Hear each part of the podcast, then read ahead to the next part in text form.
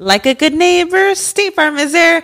When you hear those words, you can feel good knowing that. State Farm is there to help you feel supported with the coverage you need for your car, your home, and even boats, motorcycles, RVs, and other things that matter to you. Now, let me tell you, girl, I don't got a boat, a motorcycle, or an RV, but State Farm covers my home and my car.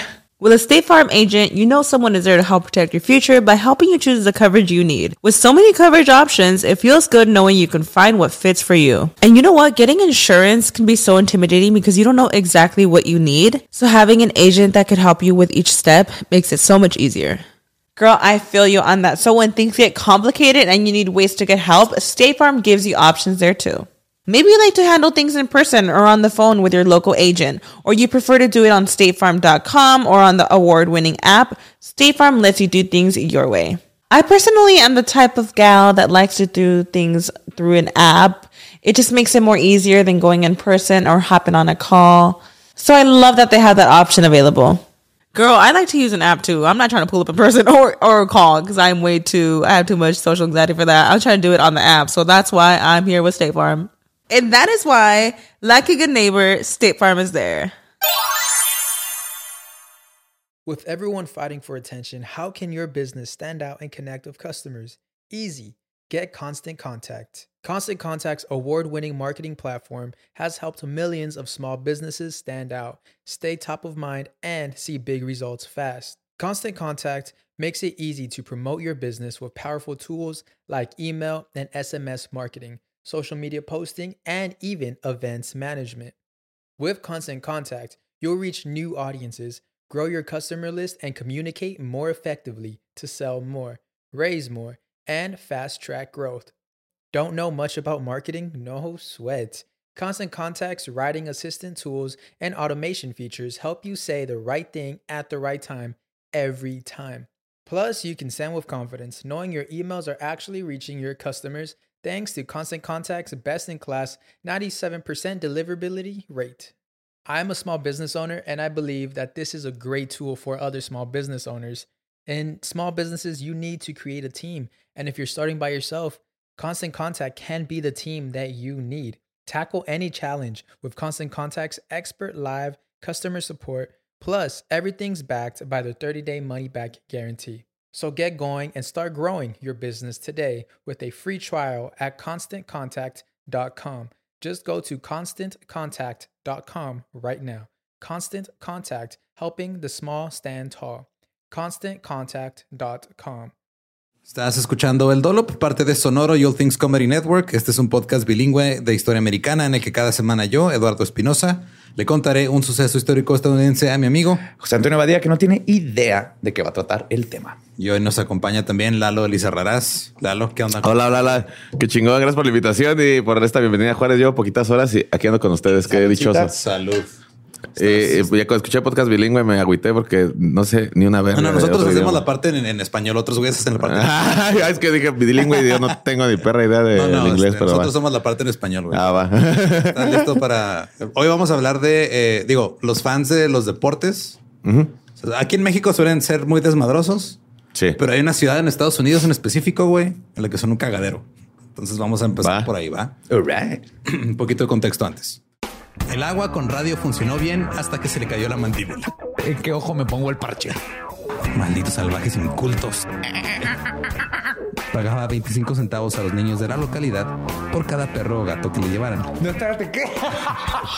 El parque se hizo consciente, el parque probó la sangre, güey. ¿De qué se va tan... Lo bueno es que nada más te trabas cuando lees, ¿verdad? Sí, sí, sí.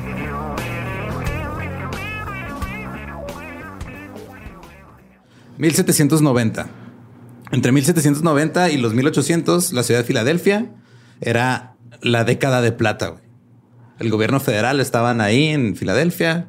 Había un chingo de casas a lo largo del río. eh, había un puerto donde estaba todo el tránsito de, de mercancía y todo. Pero luego la capital de la nación se fue a un pantano que estaba entre Virginia y Maryland, lo que es ahora Washington, D.C. Ok. Se creó el Distrito de Columbia y Filadelfia perdió su primera oportunidad de ser el centro de poder de la nación. Y luego, 30 años después, otra vez perdió la oportunidad. Andrew Jackson cerró un banco que estaba ahí, el US Bank, que estaba ahí en Filadelfia. Y poco tiempo después, las altas finanzas se fueron a Nueva York y pusieron allá Wall Street. Entonces, Filadelfia, güey, estaba chido hasta que todo se empezó a ir de ahí. Tenía todo en las, en Pero las se manos. quedaron con sus Philly cheesesteaks. Eso sí. Y el queso. Ajá. sí, de hecho, durante, durante generaciones no nadie lo consideraba un destino atractivo. güey. Decían que era un cementerio bien iluminado. Y sí, era durante más de 100 años la ciudad nada más estaba dirigida por políticos que nunca pensaban fuera de sus intereses financieros. O sea, lo de siempre. Pero muchos residentes estaban felices de vivir en esa, en esa ciudad porque pues era una ciudad tranquila. güey. Pero luego, eh, o sea, se empezaron a querer comparar con las demás personas. Por ejemplo, está ahí cerca Boston. Boston le dio a la nación de Estados Unidos los Kennedys.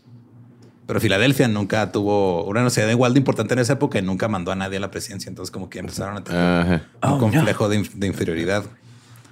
Y luego fueron literalmente removidos del mapa. Cuando el gobierno federal construyó una carretera interestatal para conectar entre Florida y Boston, ¿Se brincó se, Filadelfia? se brincaron Filadelfia. O sea, si tienes, querías ir a Filadelfia, tienes que rodear un chingo, güey. Tienes que desviar. Estaba bien corto, pero de no, güey. No te vamos a poner carretera, güey. ¿Quieres ver un cementerio bien iluminado? Te vas por esa carreterilla. De... Eh, y de hecho, este, este sentimiento de inferioridad, pues cada vez se fue más y más grande. Luego parecía que ya ellos mismos se estaban haciendo menos. En Nueva York estaban construyendo edificios bien grandes, güey, así rascacielos bien chingones. Pero en Filadelfia dijeron, no, aquí no queremos edificios altos. Su límite de altura, y esto no es mamada, tenían una, una estatua de, de Billy Penn en el ayuntamiento. Así ¿Qué- está- ¿Cuánto era de altura? No tienes. Era como la altura de una, de una torre de, de- de campanas de una iglesia, más o menos. Ajá. Ajá. Le dijeron, nada puede estar más alto que esta madre. Ah, esa fue la medida. Esa fue la medida, güey. 8 Verga. Billy Pence. Tu casa mide 8.6 Billy Pence. Vamos a tener que cortar la cabeza. Y mientras, eh, ya hablando ya de deportes, mientras Nueva York tenía a Babe Ruth y a todos estos títulos de la Serie Mundial en el béisbol, los Phillies solo lograron ganar hasta 1980 y hasta el 2008. güey. Y, pero aún así estuvieron en cuatro de cinco series mundiales consecutivas que, que estuvieron, las perdieron. Todas. O sea, ganaron una la- en el 2008, pero estuvieron cinco veces seguidas. O sea, son el Cruz Azul del béisbol. Cruz Azules, güey. Sí, sí. Completamente. De hecho, güey. ninguna franquicia deportiva eh, en Estados Unidos perdió más juegos durante el siglo XX que los Phillies de Filadelfia. Es que te Todo- ese nombre que es un Philly. Son los Phillies, No, güey. eh, Sí. hasta para poner nombres tenían hueva. güey. Y si se culero el Philly, no se oye bien, güey. No te impone a alguien que se llame Philly. Los Phillies nada, que eran los Filibertos de Los Filadelfia. Filibertos, güey. Sí, güey. Se oye bien pirata, güey. son, son los Juar de Juárez. A huevo. Era Los Bravos. Bueno. los indios. Así que digas que somos muy buenos. Güey, siento que Indios se oye más chido que Philly sin pedos, güey. Indios, indios se oye más imponente, Un güey. poquito más racista, pero Cuando estaban los indios de Juárez en la primera división, yo me lo viví ahí. güey. Sí, güey. ¿Qué, qué tal? Si, si era como que la banda se aficionaba mucho aquí al, al equipo. Con ese güey? equipo sí, con los Eh, con- Bravos. eh, con los Bravos no tanto, güey. Pero los indios sí. Aparte, esos güeyes sí la rebanaban, no si traían, llegaron a final, bueno, como a pelear a la liguilla, sí, a la liguilla y así. sí, ¿no? es que el ascenso estuvo épico. El ascenso estuvo todo huevo, se sintió como cuando ganas en un videojuego al malo que nunca le puedes Ah, huevo. Entonces toda la ciudad sintió así cuando llegamos de ya. Qué chido. ¿Tú eres eh, fanático del fútbol? Soy, veo el fútbol con mis amigos. O sea, me gusta el. En pocas sí, no- palabras, te vale una verga. Nada es cuando estás pedo con tus compas. Cuando... El igual que el americano. Así, los deportes me gusta el, lo que se forma. Ajá, eh, alrededor es que es de. como lo chido, ¿no, güey? Yo Sí, solo no lo pongo. ajá. Yo nos, nos ponemos a. De hecho, o sea, nos, nos ponemos a ver siempre el Super Bowl en casa de Badía, pero no nos gusta el americano. no lo seguimos. le- Lo entienden como que lo van siguiendo, pero no, no, lo- no les prende, güey. No, ya cuando llega el Super Bowl es vámonos a pistear a casa de Badía, eh, comerciales. Pero si no hubiera Super Bowl, eh, eso lo harían cada ocho días sin problemas, ¿no? Así, Sí, güey. si la academia, estuviera lo que sea. Es un pretexto para, es, una peda temática diferencia. es que exactamente el Super Bowl es más una peda temática que el fanatismo por el americano, ¿no, güey? Sí, de hecho, la franquicia de la NFL, los Eagles de Filadelfia, pues las Águilas, nunca habían ganado un Super Bowl hasta hace cuatro años en el 2018. Que de hecho lo vimos ahí en tu casa. Ajá. El equipo de la NBA, los 76ers, ha ganado tres campeonatos desde que se mudaron a la ciudad en el 63. El último que ganaron fue hace casi 30 años. Y los Flyers, que son los del hockey, la NHL, NHL, son los más exitosos. Pero estos güeyes se ganaron el apodo de los bullies de Broad Street porque se la pasaban madreando gente. Pero de, de eso ver hockey, ¿no? Si sí, no, pero si estos güeyes, o sea, el, el estándar de madrear gente del hockey, estos güeyes eran todavía más culeros. Lo que tenía que hacer para que hockey ya para que seas violento. Para que seas- que para que- como dices, para que ya seas violento y gandalla en el hockey es de que eres un pasado de verga, ya. güey. Ya metes armas blancas, güey, acá, al- al partido y ese pedo, ¿no? De hecho, el, el terrible comportamiento de los fanáticos de Filadelfia comenzó en 1949. Estaban jugando los Phillies, un doble juego contra los Gigantes de Nueva York. Dos juegos el mismo día. Los Phillies ganaron el primero 4-0. El segundo iba bien hasta la novena entrada. Iba, este, pero iba ganando Nueva York 3-2. De repente un jugador de los Giants conectó un hit y el jugador de Philly pareció atrapar la pelota cerca del piso, pero se le fue y el, el, el referee dijo, no, güey, hit, otra carrera de los Giants. El jardinero central dijo, güey, es que sí la atrapé. Los Phillies estaban furiosos. Las discusiones estallaron entre jugadores y árbitros en el campo. Y mientras tanto, en las gradas, los fanáticos como era un doble juego y era el segundo, güey. Estaban hasta la madre, güey. Sí, Estaban pedísimos. De repente, una botella de refresco salió volando de las gradas al jardín derecho hacia el campo. Luego, más botellas. Y terminó siendo una botella tras botella tras botella. Fue una lluvia volando de botellas hasta el jardín izquierdo. En cuestión de segundos, el campo estaba siendo bombardeado por botellas que estaban aventando a los fans por todos lados. ¿De qué? ¿De, qué? ¿De PET o de vidrio así? De vidrio, güey. Eran los 40. Güey, ¿cuánto, ¿cuánto dinero de importe perdieron esos güeyes, güey? O sea, tantos cascos que tiraron ahí, güey. Se fueron miles de... La pasión, ahí es donde Sí, donde güey. La pasión de que voy a perder mis Güey. 15 centavos. sí, güey, no mames, tengo el importe ¿Cómo aquí. es posible? Me están robando una carrera, No chingada. voy a reciclar a la chingada del planeta. La multitud de 19 mil fanáticos se volvió loca, tiraron botellas, latas y verduras. No sé por qué traían verduras, pero Qué bien raro, güey. Bien, no, eso, eso es lo que pasa en el gringo ese pedo, pimiento morrono para los los jugadores corrieron a refugiarse en la banca. Duró- duraron 15 minutos aventando botellas y latas, todo lo que se encontraron. al- al- Y, y como, como lo narraste, nada más, bastó con un cabrón mala copa, güey. Sí, claro, güey, uno- Con un cabrón mala copa que... uno que empieza el desmadre. Uh, Chinga tu madre. ajá, y ya de ahí el güey de al lado se y todo empieza a valer verga, güey.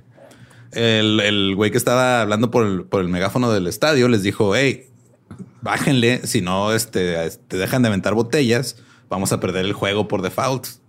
Y les valió verga, le empezaron a buchear. Siguieron aventando cosas. Luego estalló una ovación así enorme de los 19 mil fanáticos cuando se dieron cuenta que le dieron con un tomate al, al- al árbitro en la cabeza. güey. Está bonito. Sí. Tenemos que regresar esa de tomate a los estadios. Luego, segundos después, una botella de vidrio pasó zumbando junto a, a otro árbitro. Así que los dos señalaron un forfeit que ya se acabó el juego y perdieron por culeros. Y los árbitros salieron corriendo del campo. Después de este incidente, el Estado aprobó una ley que prohibía a los aficionados llevar botellas de cerveza y refrescos. No, ¿qué haces? ¿Qué haces Verduras que, no.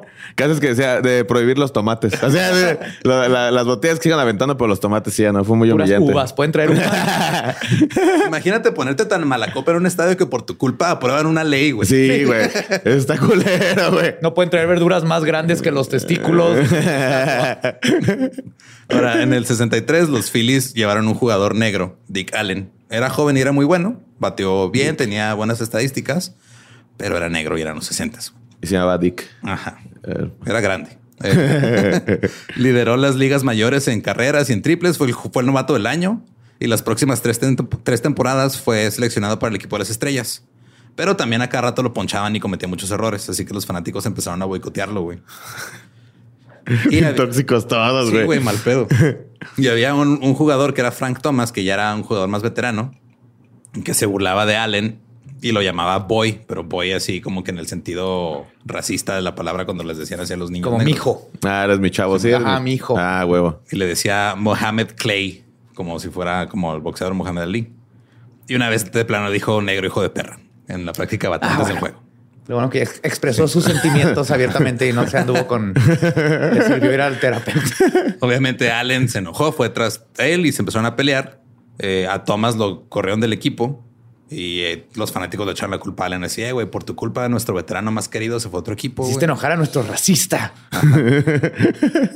Y Allen después describió la reacción de los fanáticos. Al día siguiente, saqué la cabeza del banquillo. Nunca había escuchado tantos abucheos. La gente me gritaba maldito negro y regrésate con los monos. Oh my God. Los fanáticos comenzaron a, arrojar- a arrojarle eh, frutas basura. Plátanos, me imagino, bien esas frutas, plátanos. creo, sí. Y baterías. Así.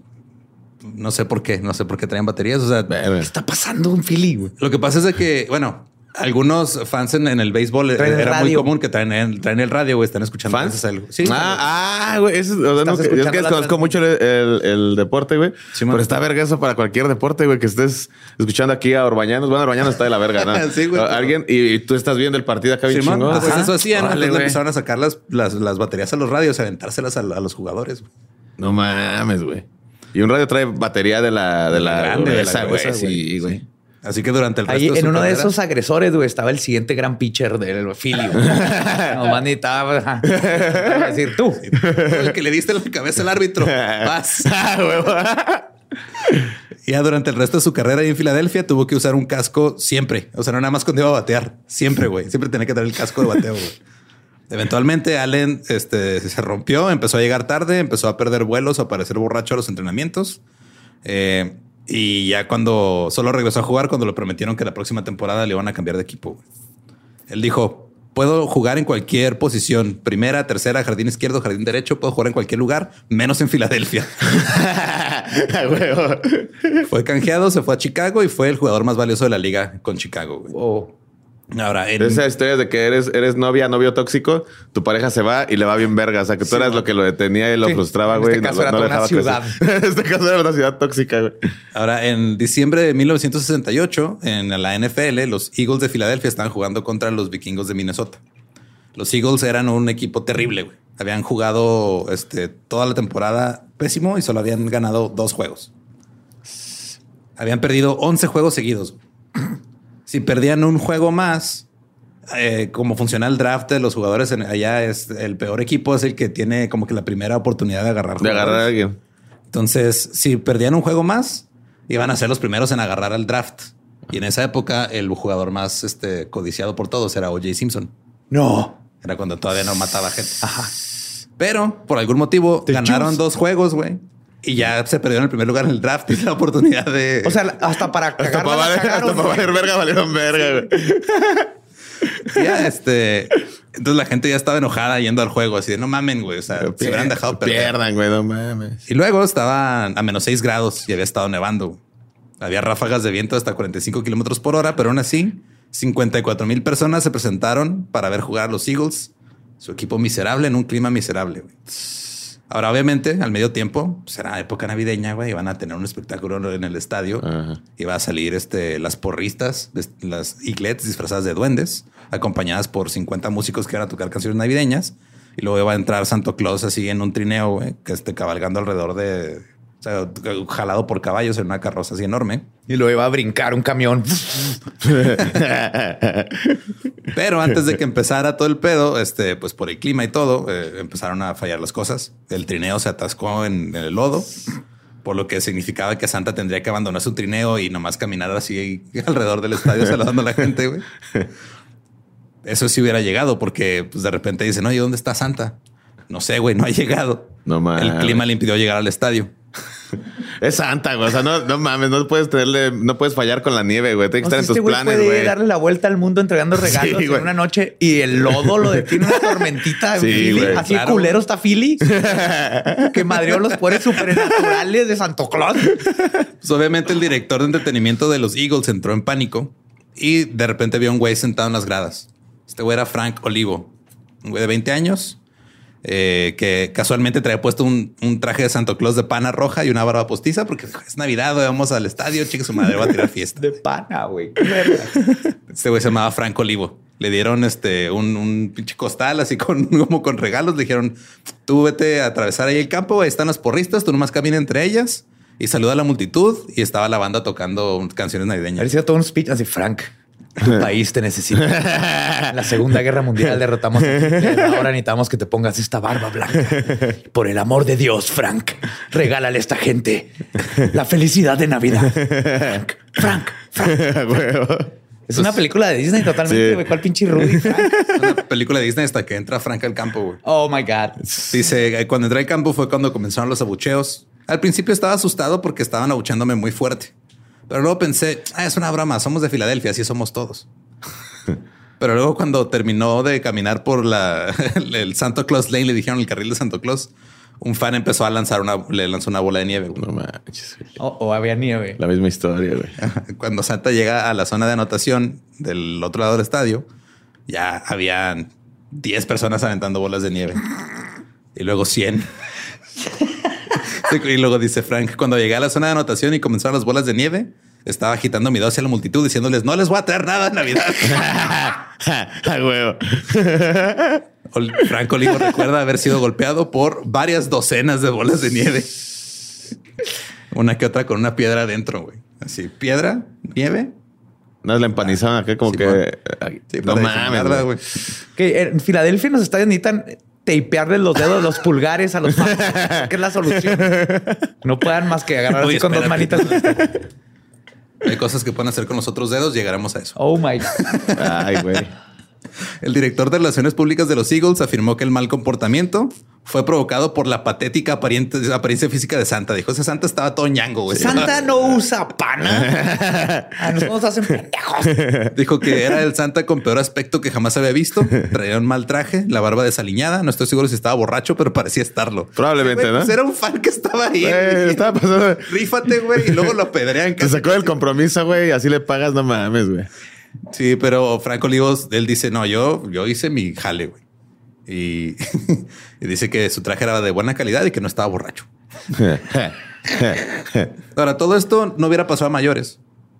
Si no fuera, porque el domingo en la noche en las noticias, este salió el, el informe de fin de semana de la cadena ABC. Y pues en ese estaba un presentador que era Howard Cosell, que él pasaba como que los highlights, ¿no? Acá los- las jugadas más chingonas de la Ah. NFL de la semana. Y en vez de poner jugadas del partido, puso el video de la gente aventándole bolas de nieve a Santa y empezó a tirarse un sermón así, no, es que esto es inaceptable, estas cosas no deben pasar en los estadios.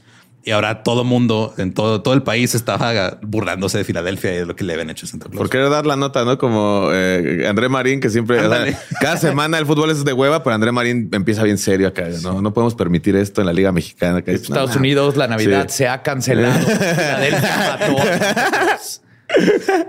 Ahora, en 1971 se inauguró el Estadio de los Veteranos. Era un estadio que, pues, la neta, parecía una bodega de usos múltiples, güey. O sea, no estaba adornado, estaba bien culero. Estaba gris, igual que la ciudad. No tenía ningún tipo de adorno arquitectónico. Y esto fue porque a principios de los 70s hubo una época en la que el municipio estaba de, güey, tenemos que renovar la ciudad, pero al mismo tiempo tenemos que ahorrar dinero. Entonces, pues, construyeron puras cosas bien culeras. Y eso fue lo que pasó con el VET, si le dicen el, al Estadio de los Veteranos. Dicen que el césped estaba tan culero que un jugador dijo, güey, el césped es como cemento con una sábana verde arriba. A huevo. A huevo. Los entiendo, jugar fútbol llanero era jugar en lijas con tazo. Creo que los vidrios eran lo más lícito que podías tocar. ¿Qué te puedes encontrar? Sí, aquí en el desierto, imagínate todo No lo mames, el llanero era terrible. Ahora, este estadio también tenía otros atributos, como eh, una infestación de ratas corriendo por la sala de pesas del equipo, No mames. un vestuario muy húmedo, tuberías con fugas, eh, un gato que perseguía ratones, Claro. que después trajo a más gatos. Y una vez un gato se cayó a través del techo sobre el escritorio del entrenador. El aire y la calefacción no servían, los elevadores tampoco. Había una mirilla donde los jugadores visitantes podían ver el vestidor de las porristas. No mames, güey. Y había este un olor que el ex tercera base de los Phillies, Mike Schmidt, describe como hedor a gato. Bueno, el gato como que rara vez huele, ¿no? Como que no es, no es tan Es de que oler. los, los- los gatos de los callejeros, güey, cuando son un chingo, como en este caso, sí empieza A chis, como a chis de gato. Sí, güey. O si vas a la casa de alguien que tiene gatos que nunca limpia el- la de arena, Sí, sí. Sí, güey. lo sí, hueles con los ojos. te arde esta madre. Sí, Sí, sí. entras y primero sí. lo hueles con los ojos. Como que la, el amoníaco así de la pipí de gato te entra, güey, por, Sí, sí. por- por la retina, güey. Y pues obviamente estaba también lleno de pipí de gente borracha en las gradas. Sí, probablemente era más el hedor de la gente borracha que del gato, pero también. Sí, ahora, este, cuando un jugador que se llamaba John Gruden se convirtió en el coordinador ofensivo de los Eagles en el 95, una vez se le escuchó a sí mismo preguntarse, pues, ¿por qué hay tantos gatos? Pues por las ratas, estúpido. Ajá. Y luego dijo, ya lo entrevistaron y di- dijo, me dijeron que los gatos estaban ahí para deshacerse de las ratas. De repente me empezaron a gustar mucho los gatos. Ahora, había varios niveles en este estadio. Uno de esos niveles era el nivel 700. Ese era el nivel más alto del estadio y era los boletos más baratos. Y es donde iba la gente más mierda que iba a los juegos. güey. Eh, el nivel 700 tenía reputación de tener burlas hostiles, peleas, eh, gente orinando en público y nomás un sentimiento de extrañeza general. O sea, es la parte de sol en los estadios. Ándale, foot. no, cabeceras. Bueno, aquí, en, aquí en Juárez eran las cabeceras. Cabeceras y más sol. Ahí era donde se hacía el desmadre. Así era como la zona dañera. La, la zona la- en cabecera donde estaba la, la porra, güey. Ajá. Se ponía bien loco. El cártel se llamaba la porra. Ah, cabrón, no, es una porra que te impone, machín, güey. Sí, yo me la pasaba en sol, este, esperándome que el de las hamburguesas ya no tuviera a quién venderle y me las vendiera a 10 varos. Mejor, güey, paciencia, aprendías paciencia. También con la cheve, ya que se iba a acabar. Es de, Ah. "Ay, dos por uno. Échale, güey, a huevo. Sí, güey, aparte, o sea, imagínate, güey, juegos aquí en verano a las 11 de la mañana, güey, No domingo. mames, A güey. 38 Todo lo que, grados, todo lo- la, 40. la cantidad de alcohol que consumía este, en esa época, güey. No te ponías pedo porque lo sudas inmediatamente. Sí, güey, bien cabrón. exagerando. Pero sí es cierto, una vez en sol quemamos una playera de las chivas, perdón. Este quemaron, yo nomás vi. es que íbamos a la liguilla, güey. ¿Qué vamos a hacer? Eh, había Magia e intimidar al rival. Con Sí te intimida, la neta, güey. Sea, tú, ve- tú sales a jugar, güey. Tú eres Omar Bravo, güey, con tu camiseta número 9, güey. Estás saliendo por el pasillo y están quemando una playera, güey. Se te cae Sí todo, dices, güey. bueno, Sí, mejor güey, no. Es, es mi ávaro patrio. güey. el Ávaro Patrio. Sí, güey. Ávaro Patrio. Ávaro patrio. El Ávaro, pero es que es una patria, güey. Tengo miedo de decirlo bien porque tal vez es multa o algo así. Güey, todavía lavamos pedazos de tela y eso. Para güey. que ya más o menos saben qué tipo de gente estaba en esta sección. En un juego a principios de la década de los 80, una fanática llamada Janet Miller se sentó en la sección 730. Tienen muchos nombres de fanáticos registrados ahí en Filadelfia, ¿no? Pues o sea, sí, como lo- que lo que los... pasa es de que Son más, son más famosos. O sea, si, si está el nombre es de porque de algún modo estuvo Algo hizo, güey. involucrada la policía o la prensa, güey. Ah, bueno, sí. Cabrón, ¿qué pasó, Dio nota, dio la nota, güey. Entonces, este, uno- algunos de sus amigos, que este, lo que hacían para meter más chela, más vara al estadio, compraban un barril. Un barril. Ajá. ¿Metían un barril? Metían un barril en una silla de ruedas con uno que se hacía pasar por. A huevo, güey. A huevo. No, eso es discapacitado No mames. ¿Cómo, No cómo sé, güey. escondes un barril, güey? Me metían a un güey con todo silla de ruedas y un barril. Güey, eso, eso ya es era, era un güey con un barril en la cabeza y luego una gabardina, güey. y entraba así. Eso funciona, güey. O que sea, entre las llantas de la silla de ruedas ahí cruzaban el barril, güey. Y el güey ya pasaba acá y no sé, güey, pero es No muy, sé, ingenio, muy ingenioso, güey. Metían un barril. Se mere- o sea, ya se merecen el, el- una palomita de, güey, lo hicieron bien. O sea, se esforzaron un chingo en pasar Sí, pisto. Pásenlo, güey, se lo merecen. Sí, la neta sí. O sea, ¿Ha- ¿Has aplicado alguna vez una ñerada así para pasar pisto, güey? Eh, Ah, para pasar pisto, creo que lo más así, este, pues no, güey, o sea, no- nada más hacían foritas escondidas, pero Ajá. Nada más la clásica. cine, antes de que existiera el VIP. para el cine. Aparte del cine, o sea, no para, para el cine una vez, específicamente. llegué, una vez llegué a este pedo a ver la Pasión de Cristo.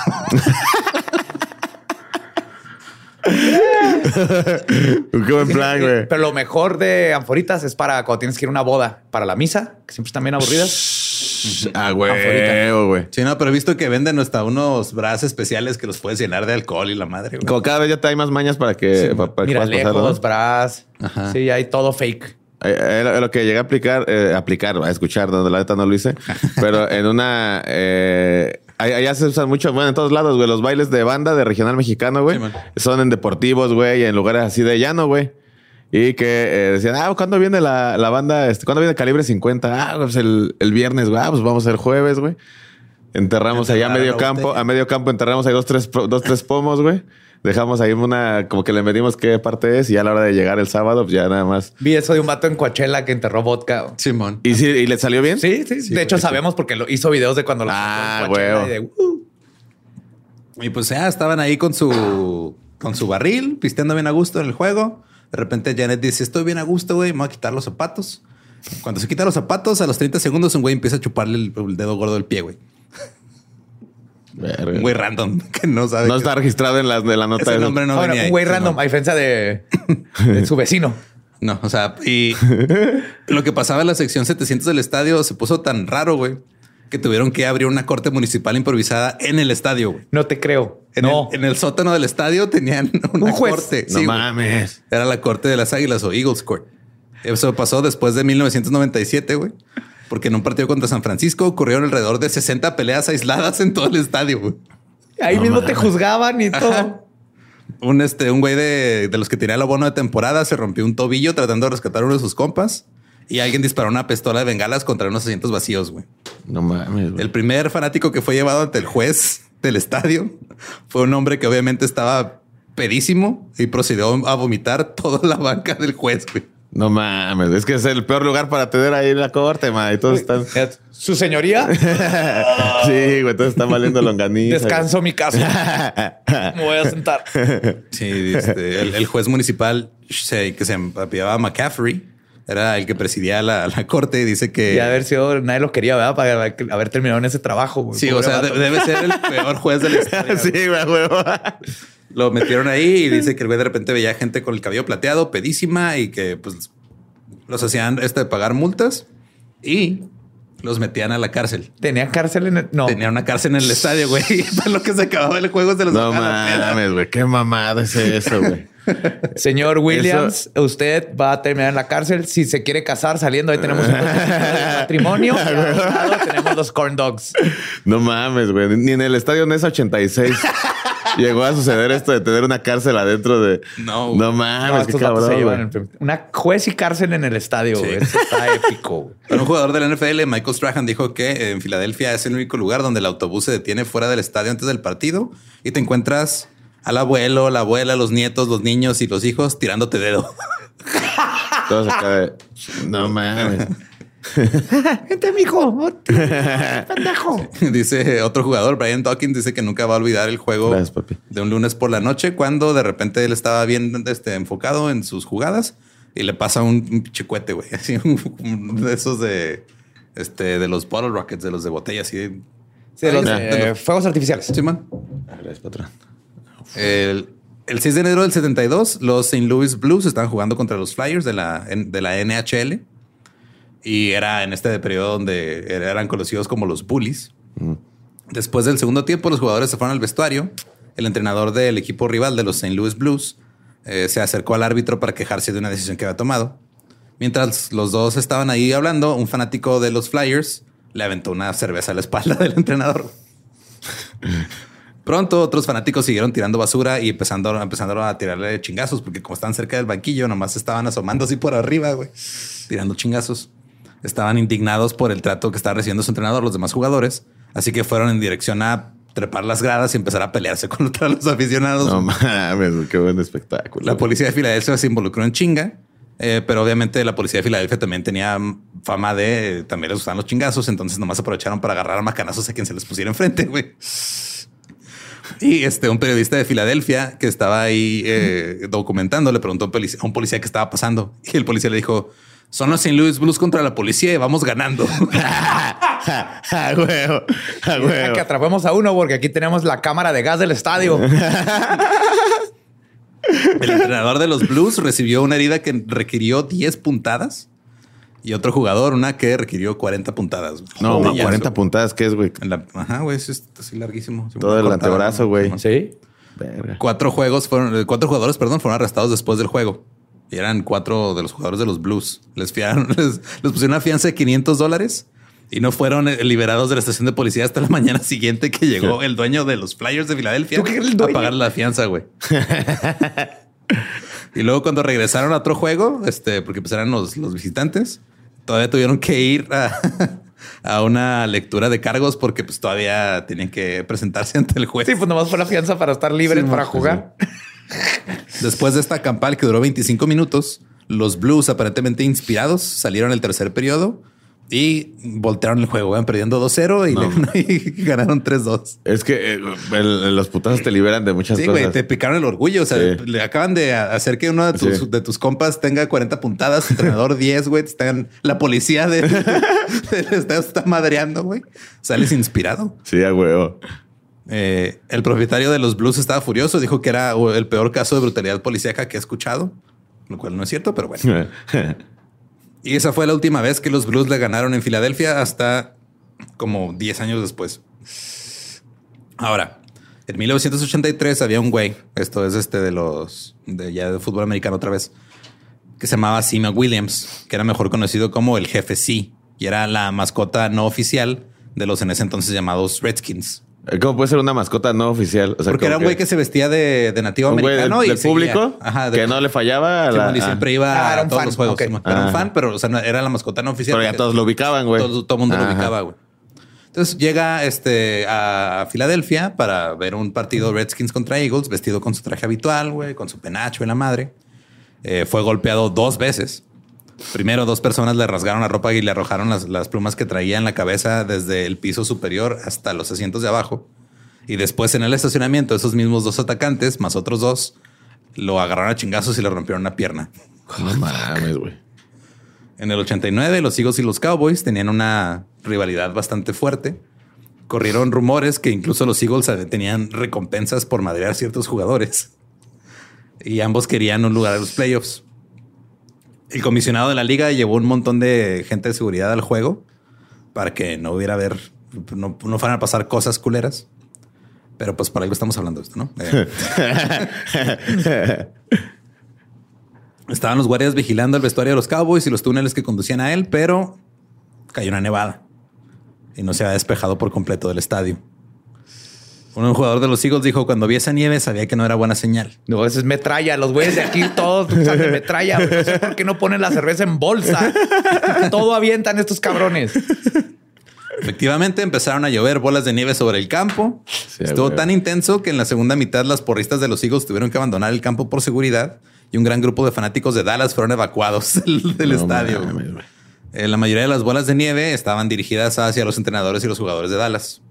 Un objeto volador que no sabemos qué, qué ¿Fue fue. identificado? Ajá, un, un ovni en la cabeza y lo tiró al piso, güey.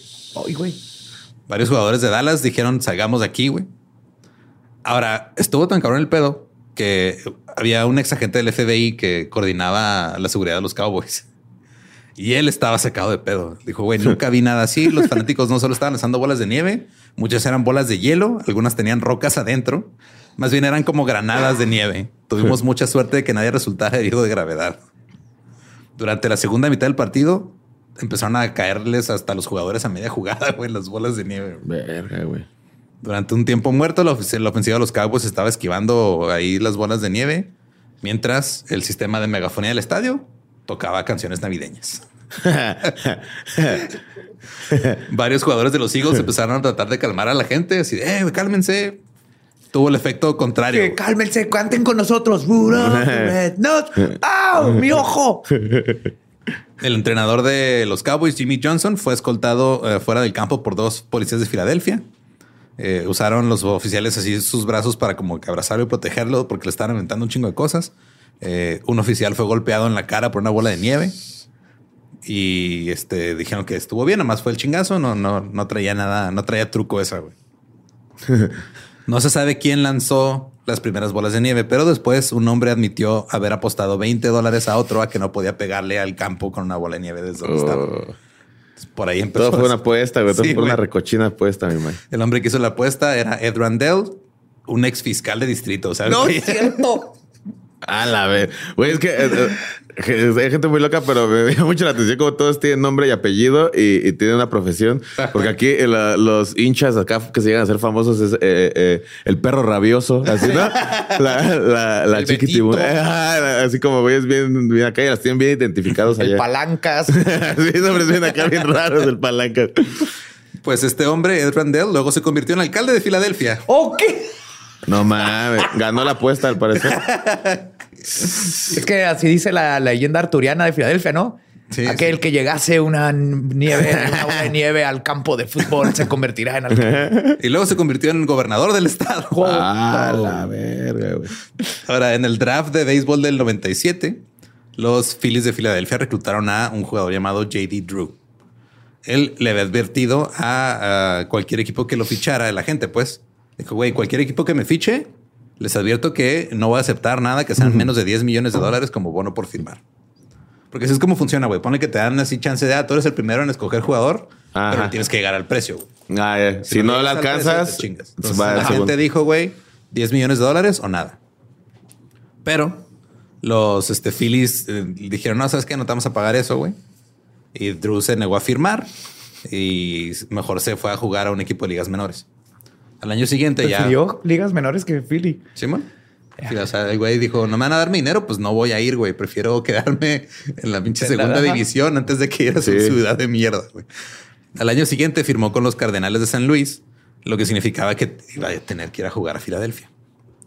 Eh, los fanáticos de Filadelfia le dieron la bienvenida a Drew arrojándole baterías D, tamaño D. Ah, la D es la, la gorda. güey. Por su. No, o sea, de. Drew, de órale, güey. El juego se retrasó como 10 minutos después de que los de que cayeron cerca del mor- jardín central. Pero eso es mortal, güey, ¿no? Sí, güey, un un pilazo golpe de- así sí, en la sí. 100. ¿no? Bien así, centrado, güey. Si te No chingan. mames. Sí, o sea, fue este. eh, al final de cuentas, el- se retrasó el juego y este el jugador tuvo que irse, güey, por su seguridad. O sea, el juego siguió sin él. el 5 de marzo del 2011, cuando Drew ya se estaba jubilando, el periodista del Philadelphia Inquirer de un diario de allá que se llamaba TJ Furman le sugirió a los lectores que le demostraran su amor porque se iba a retirar al final de la temporada. Y les dijo, no teman, tendrán una oportunidad de hacerle saber a JD lo que, lo que sentimos por él cuando llegue a la ciudad el 28 al 30 de junio. Preparen sus baterías de... No. O sea, un periodista, güey, les está diciendo, llévense sus baterías para madrear a este güey que nos bateó hace pinches 15 años, güey. Rencorosos de madre. Rencorosos de güey. madre. sí. Ahora, en el 99, en el draft de la NFL, los Eagles eh, reclutaron a Donovan McNabb.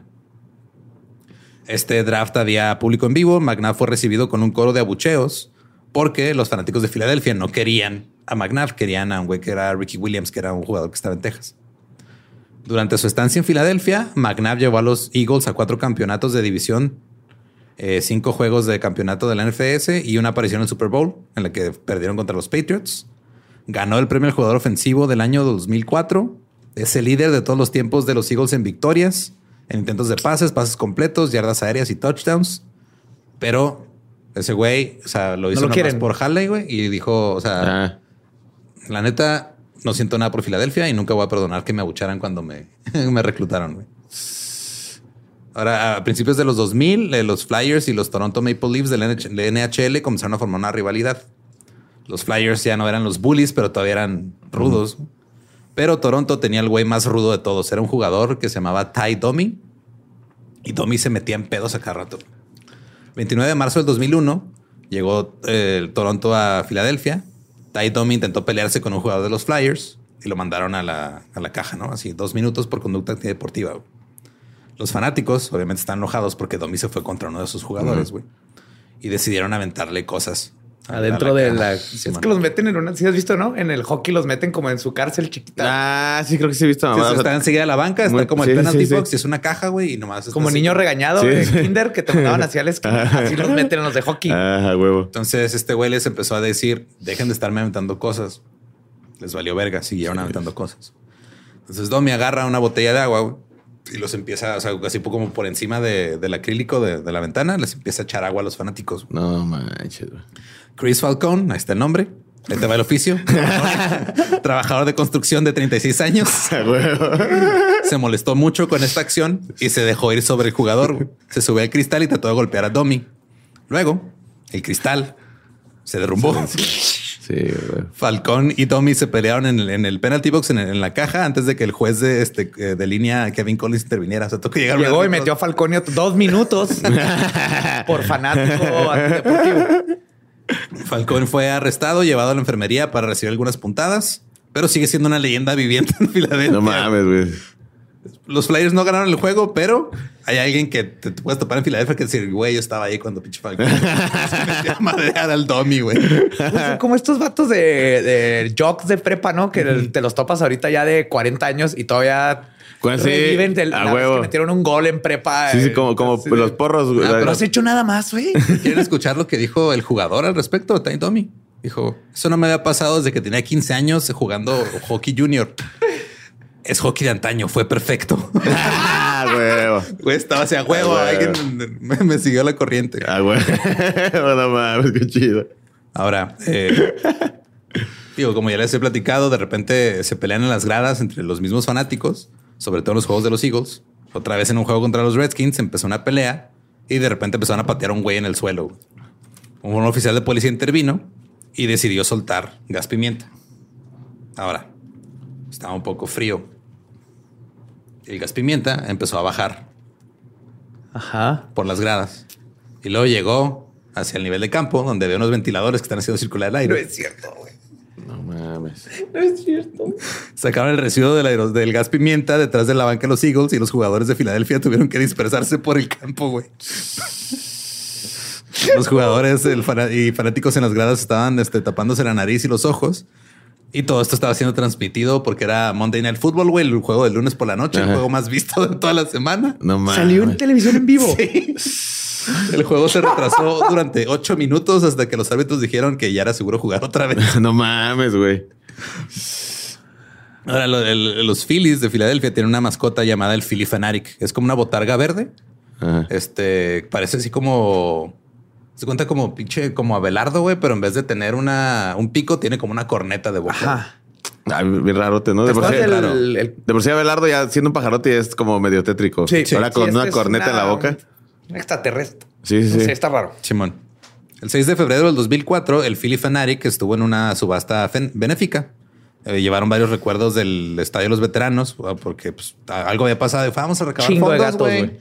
Llévate, llévate al Philly Fanatic, ya que esté el botarga ahí bailando la chingada. El botarguero se llamaba Tom Burgoyne y dijo que, pues nomás en una, había una como sala de primeros auxilios eh, que estaba en una área restringida, fuera donde estaba todo el desmadre.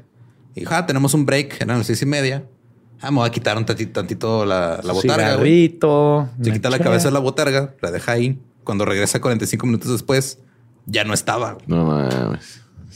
El robo de la cabeza de la botarga del Philly Fanatic fue grabado por las cámaras de seguridad del centro Wachovia, así se llamaba el lugar donde estaban.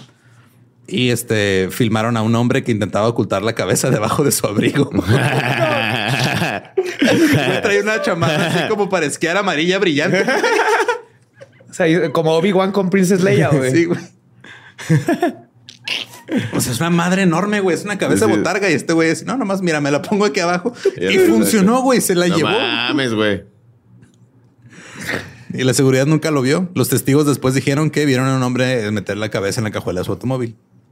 Los Phillies no avisaron sobre este pedo, creyendo que era una broma, güey, que se les iban a devolver. Sí, ah, es un güey Es un fan, Es un fan haciéndose mamón. Pero pasaron varios días, así que Burgoyne acudió a la policía. La policía anunció al público eh, que la cabeza del fanática había sido robada. No mames, güey, qué mamada, güey.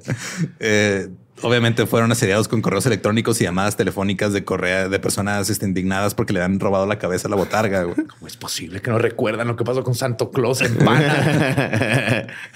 Y luego le pidieron, este, o sea, dice que Burgoyne que durante la entrevista con la policía le pidieron que describiera pues, lo que se habían robado. Y el güey así de, güey, neta, te- o sea, le empecé a describir y dije, güey, neta, tengo que describir la cabeza del Philly Fanatic, güey. Tú la has visto. una, un- un- una, este, eh, un lote de autos ofreció una recompensa de 5 mil dólares al que encontrara el Philly Fanatic. Eh, el locutor Howard Stern dijo, Simón, güey, yo les tiro paro también. Cinco mil. Howard Stern. Sí, publicitó ese pedo. Dijo, ah, encuentran esa madre y este güey les va a dar 5 mil Cinco De dólares. repente, este es- vato empezó con una borrachera. Dijo, como, qué, qué gracioso robarme esto. Y ahorita ya está pensando pinche deshacerse de un cadáver, güey, porque sabe que si lo encuentran. Sí, se le va a cargar la Sí, güey, pues es la, o sea, es, es una pieza única que te estás robando, güey. No, como es que no es como que te estás robando un suru, güey. Pero cinco, Pero cinco mil dólares es, es mucho varo para, para una pieza. O sea, he visto cuando se pierden perritos, mucho menos de recompensa Sí, que güey. por la que, o hasta gente. güey. Probablemente hayan dado menos dinero por una persona, güey, que por la cabeza de es ese probable, carnal. güey. Eh, 11 días después del robo, 11 días, güey. Un tal Bernard Bechtel llamó a la estación de radio WYSPFM, era un hombre de 37 años, y le dijo al locutor que se llamaba Tommy que su hijo había encontrado la cabeza mientras andaba paseando en su trineo ahí. en la nieve. Ajá. Pero cuando llegó a la estación de radio para reclamar el dinero de, de la recompensa, dijo que se le había quitado a dos niños de 13 años que andaban ahí corriendo este, cerca del, del lugar donde fue la, la subasta. Ah. Bechtel tampoco le quiso dar su, no- su nombre al locutor y dijo que era de otro lugar, que no era Filadelfia, ni siquiera dijo bien el nombre del lugar. Pero llegaron cuatro policías de Filadelfia. Claro. Porque obviamente el, el güey de la estación de radio les marcó así, oigan, nos van a traer este pedo. Eh, y el, sargento dijo, ah, güey, este, lo escoltaron fuera del edificio. El sargento Bielo recuperó la cabeza de, del Philly Fanatic. Eh, dice que consiguieron una bolsa de basura grande donde la pudieron meter porque estaba grande la pinche cabeza y ya se la llevaron a la estación. Eh, Tom Burgoyne recuperó la cabeza de sus disfraz. Bechtel fue acusado de recibir propiedad robada, hurto y allanamiento. Era un hombre de familia, padre de dos hijos, era esposo y se dice que estaba muy arrepentido. Fue puesto en libertad condicional por dos años. ¡Ay, güey! Y se le ordenó realizar 100 horas de servicio comunitario. No mames, güey. Por robarse la cabeza de una botarga, güey. Es que ¿por qué, güey? Sí. Por, por la peda, güey. Digo, también he visto gente que sube videos Es acá que, a ver, pateando al doctor Simi. Es que, es que ponte, tú- ponte en un lugar, güey. O sea, tú estás en la peda, güey, divirtiéndote. Y eso ves una cabeza sola del doctor Simi, güey. Ahí que te está viendo a los ojos y dices, güey, Y traes, y traes convenientemente una gabardina Sí. donde la güey. una chamarra que, también lo que hago, combina, güey. y dices, güey, lo me la voy a llegar como me vería bien verga llegando al barrio con mi cabezota del doctor Simi, güey. Pero yo sí lo haces, hubiera amarrado con unos ladrillos y al río. güey. Sí, sí, darle la, la recompensa. Ahora, eh, tú decías que les amarramos los pulgares. En abril del 2010, en un juego de los Phillies, Matthew Clemens, de 21 años, estaba sentado con un amigo suyo detrás de un capitán de policía que no estaba trabajando, nomás estaba ahí disfrutando el juego con sus hijas. Michael Vangelo se llamaba, tenía sus hijas de 15 y 11 años. Los dos amigos estaban bien pedos, haciendo su desmadre, gritando groserías, escupiendo. Y en eso, algo de su saliva cayó a una de las hijas del, del güey de policía. Obviamente no le hizo gracia. Se quejó con seguridad y el amigo de este Matthew fue sacado del, del estadio. Un rato después, Matthew, que todavía estaba sentado en su asiento, contesta su celular y dice, tengo que hacer lo que tengo que hacer. Luego se metió dos dedos en la garganta y vomitó sobre Vangelo y sus niñas. No mames, güey. No te pases de ver, güey. ¿Qué es un dilofosaurio, güey? No, no mames. Ey, Vangelo. No mames. Güey. trató de este, proteger a sus hijas y Clemens le, te soltó un chingazo en la cara. güey. No me digas que aparte se congeló el vómito por el frío, güey, y lo No, atravesó. era abril, ya no hace Ok, tanto frío. ok. Cuatro o cinco fanáticos vieron todo este pedo y se dieron cuenta de lo que había pasado. Fueron a ayudarle al, al, al Vangelo y lo tuvieron ahí al, al Matthew tirado en el piso hasta, hasta que llegó la policía. Alguien golpeó a eh, Clemens, a Matthew Clemens en la cara mientras intentaba liberarse y un oficial también fue alcanzado por el vómito. La foto policial de Matthew Clemens lo mostraba foto. con un ojo morado, güey. Ya cuando lo arrestaron, fue acusado de agresión, imprudencia, alteración del orden Con público vómito en segundo grado. y delitos relacionados con el incidente. Una fianza de 36 mil dólares, güey. Qué vómito tan caro, güey. Por vomitar No, a un policía y a sus hijas. En la corte admitió que vomitó a propósito sobre la familia, ¿A poco? pero le dijo al juez que lamentaba sus acciones. El juez no creyó que estuviera siendo sincero. Fue sentenciado a tres meses en la cárcel, dos años de libertad condicional y 50 horas de servicio comunitario. No mames, qué vómito es el vómito más caro y más este que tiene más consecuencias de toda la historia, güey. Es que también quiere se pone Sí, vómito. o sea, güey. una cosa es que vomites de que estás pedísimo, pero es voy a provocarme el ¿Usarlo vómito como un para arma? vomitar. Sí, ah, nunca se usó como arma el vómito, güey. La neta, güey, muy- nunca, güey, nunca se había visto ese pedo. Vangelo dice que su hija no ha vuelto a hablar de lo que pasó esa noche y no, No, quiere volver al No, qué vergas, güey. Quiero volver a saber nada vomitó de deportes. güey. Ahora, eh, en el 2014, Sonny Forrest, un veterano de Vietnam y músico callejero, conocido por tocar afuera de los juegos de los Phillies y los Eagles. ¿Escuchaste esa profesión? Está bien verga. Otra vez puedes repetir ese pedo. Veterano de Vietnam y músico callejero. Uf, uf. Eh, Por eso llaman la, la- la tierra de las oportunidades. Puedes tenerte ese tipo de profesiones. Pues este Güey, este, güey. era famoso por tocar sus rolitas afuera de los estadios. También era famoso por eh, no tener una pierna. En octubre del 2014 comenzó a usar una silla de ruedas motorizada luego de perder su pierna y dijo que se había Metió un barril, así metió, metió un barril de cerveza. Su barril, su en su prótesis, güey, metía. Güey, güey, que siento que esa banda sí puede meter en las prótesis de todo tipo de cosas Sí. para, para cualquier desmadre. Y no lo revisan, o sea, no revisas a alguien que silla de ruedas. No, güey. Puede incluso ser un dealer, güey, meter un chingo de droga y no lo revisas, güey. Como no sé si se han dado cuenta, pero en los aeropuertos no te piden que te quites la mascarilla. güey. No manches. Cuando vas al aeropuerto, si adentro de la mascarilla traes, no sé, una, un cuchillo o una katana, Ah, no, sí, nunca te la quitan. Una katana cabe muy bien. Una katana. No, pero sí es cierto, me puede pasar cualquier cosa, güey. Pues en, en octubre del 2014 estaba tocando ahí este afuera y se había quitado su pierna. güey. Y estaba ya este, guardando sus cosas para irse cuando de repente llega un grupo de personas así como que dije, ah, ya se me metió una última rolita. Se está quitando su pierna y nos está. ¿Cómo es que llegas ya, terminas el jale cansado, te quitas los zapatos, pero este güey se quita la pierna, güey. la pierna. Ah, ya me cansé bien cabrón. vamos a ver. poniéndose frescamuñón. Ah, güey. Ah, güey, güey. Frescapié para acá, frescamuñón acá. Pero pues llegaron unos güeyes y dijo, ah, güey, me meto una rolita más. Empieza a tocar la rola, güey. Cuando de repente una chava empieza a bailarle, güey. Se le sienta en, la, en, no, En en la las pierna. piernas, en la pierna. Y este dijo después, Forrest, me agarró la pierna y no me di cuenta. O sea, literal, agarró mi pierna y se fue con ella. Se llevó su prótesis, güey. Ah, güey, güey, no mames. El siguiente lunes, alrededor de 9 de la mañana, un conductor este, de, de uno de los, de los trenes del, del subterráneo, güey, encontró la prótesis en un vagón y le habló a la policía. Seguro fue esas pedas de, oye, Cristina, que por qué tienes una pierna? Ah, cabrón, ni me acuerdo. mames, güey. Ya la dejó. güey. Se pone enseguida de la cabeza del Phoenix Philip Fanatic, güey. Vamos a hacer un homónculo con todo esto, güey. Un tótem. La policía ya le entregó a, For- a Forrest Jr. su pierna. Ya reunido con su pierna, Forrest dijo que este que la persona que se la robó no necesita estar en la cárcel, solo necesita que alguien hable con ella. Sí. Ah, caballero, güey. Y la investigación dijo que al parecer tres mujeres participaron en el atraco. güey. Ahora, Es mucha más- gente por una pierna, güey. Sí, Sí, güey, Es o sea. mucha gente, güey. En el 2018, como les dije hace rato, los Eagles ganaron por fin el Super Bowl.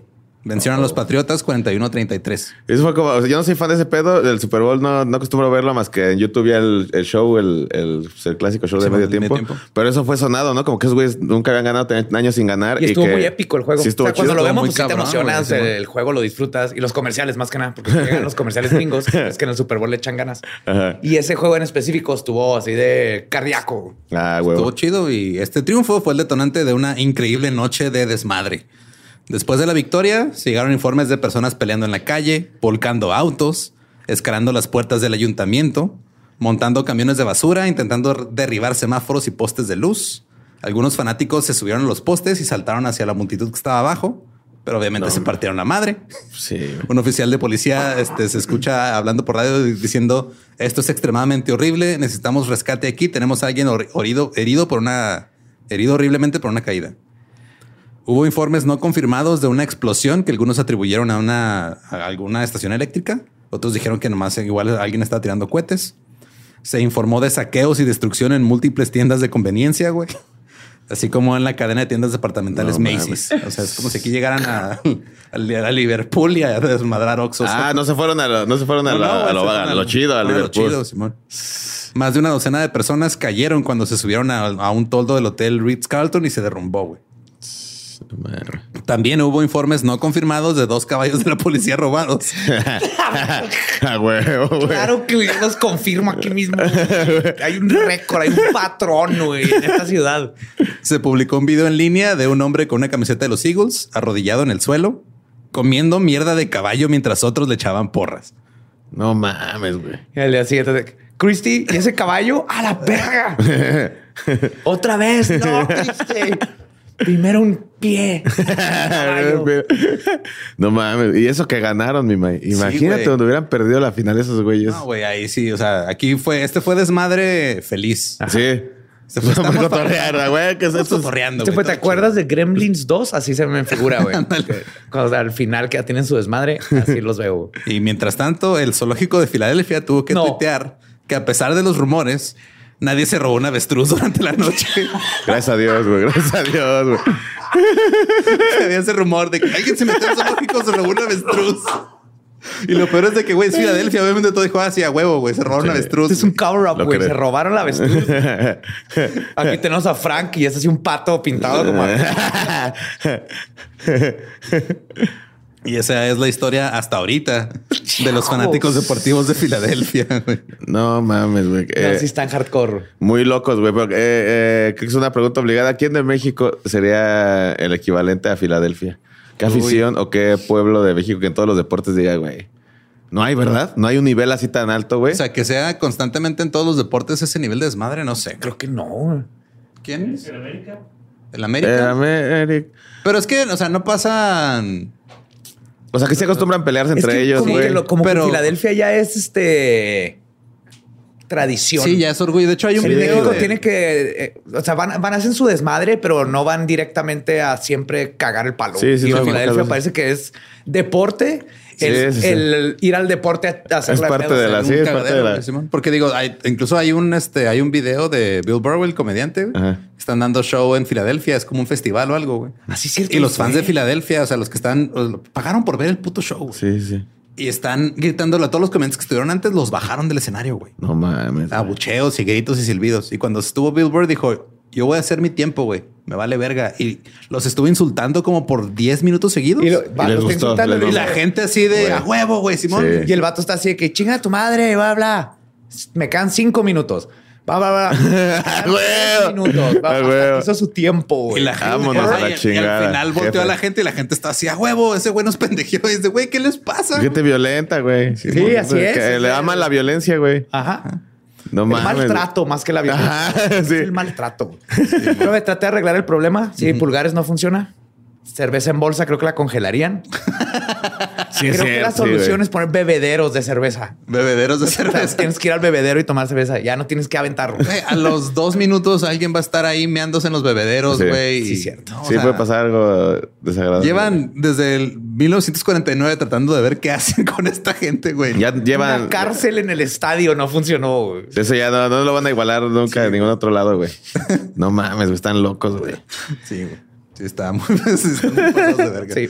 Y es que, o sea, Pero qué buena, o sea, es que tienen sus chispazos. O sea, no solo son güeyes violentos, o sea, son, tienen su, su magia, güey, su encanto de güey, se roban un piecito, güey. Se roban de pronto una cabecita de la cabeza de su Sí, propia güey. mascota, güey. Tipo a tratar de decir que la encontró. No mames, güey. Rumores de una avestruz del zoológico Güey, no desaparecida, güey. Una apuesta, de- el ganador de la apuesta se convirtió en alcalde a- a- Sí, años después, güey. Ataque güey. con Uh, arma verde, güey. Ataques Arma de, biológica, güey. ataques de vómito, no mames, güey. Estoy que son muy ingeniosos. Creativos sí son. Machín, güey. eh, pues ahí está, este. Dalo, muchas gracias por. No, güey, gracias a ustedes y a Filadelfia por, Gracias, Philly. Por su queso y por sus. Ay, por su queso y su, y su afición. No mames, qué chingón, güey. No te puede seguir la gente. acá Y Iztaparraste en todos lados, banda. Lala Lizararás eh, en mi canal de YouTube próximamente 25 de septiembre. Eh, no sé si puedo anunciar que va a estar mi, especial de comedia ahí. A huevo. Eh, espero lo compartan, les gusten mucho y eh, gracias por el recibimiento y por este, estos minutos de alegría. Ah, bueno. a, a nosotros nos encuentran en todos lados como arroba el Dolop, a mí como ningún Eduardo. Él me encuentra como el Badiablo. Y pues si no conocen su historia, van a pasar cosas en los estadios que no, no Vas pasa. a perder la avestruz de tu, de tu ciudad. ¿Estás listo para convertir tus mejores ideas en un negocio en línea exitoso? Te presentamos Shopify.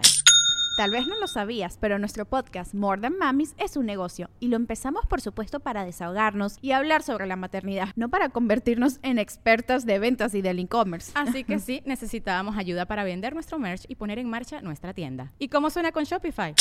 Llegó otra venta. Shopify es la plataforma de comercio que está revolucionando millones de negocios en todo el mundo. Ya seas un emprendedor desde tu casa o desde donde sea, Shopify es la única herramienta que necesitas para iniciar, administrar y hacer crecer tu negocio sin dificultades. Con Shopify puedo gestionar pedidos, envíos y pagos desde cualquier lugar, brindándote toda la información y estadísticas de tus ventas al detalle. Regístrate para un periodo de prueba con tan solo un dólar al mes en shopify.com barra sonoro, todo en minúsculas.